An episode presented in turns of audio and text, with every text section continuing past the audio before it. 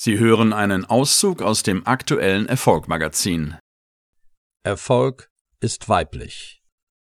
Die Zeiten ändern sich, die Wirtschaft ändert sich und die Menschen in Unternehmen ändern sich. Hierbei gibt es keinen Platz mehr für alte Rollenbilder. Wo man damals noch der Meinung war, dass Frauen nur mit männlichen Attributen wie zum Beispiel Durchsetzungskraft, Dominanz und Autorität erfolgreich werden, sind heutzutage mehr denn je die weiblichen Merkmale gefordert.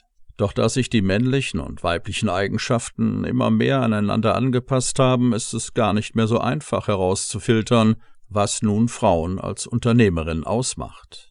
Man sollte es auch durchaus etwas differenzierter betrachten, da es Männern guttun würde, ein paar mehr weibliche Eigenschaften in ihren Alltag zu integrieren, da sie häufig an einem sehr hohen Leistungsdruck leiden und Frauen würden in manchen Situationen gut daran tun, ihren ureigenen maskulinen Anteil mehr zu leben, um schneller Entscheidungen zu treffen, auch mal ein höheres Risiko einzugehen und souveräner mit Rückschlägen umzugehen. Das sind natürlich nur Beispiele aus der Komplexität von Maskulinität und Femininität, doch wir vereinen beides in uns, und beides darf gelebt werden.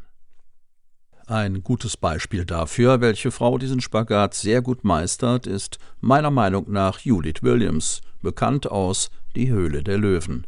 Sie ist eine taffe Geschäftsfrau mit dem Herz am richtigen Fleck und gleichzeitig glückliche Ehefrau und Mutter. Sie ist ein Beispiel dafür, dass Frauen beides verbinden und dennoch bei sich bleiben können.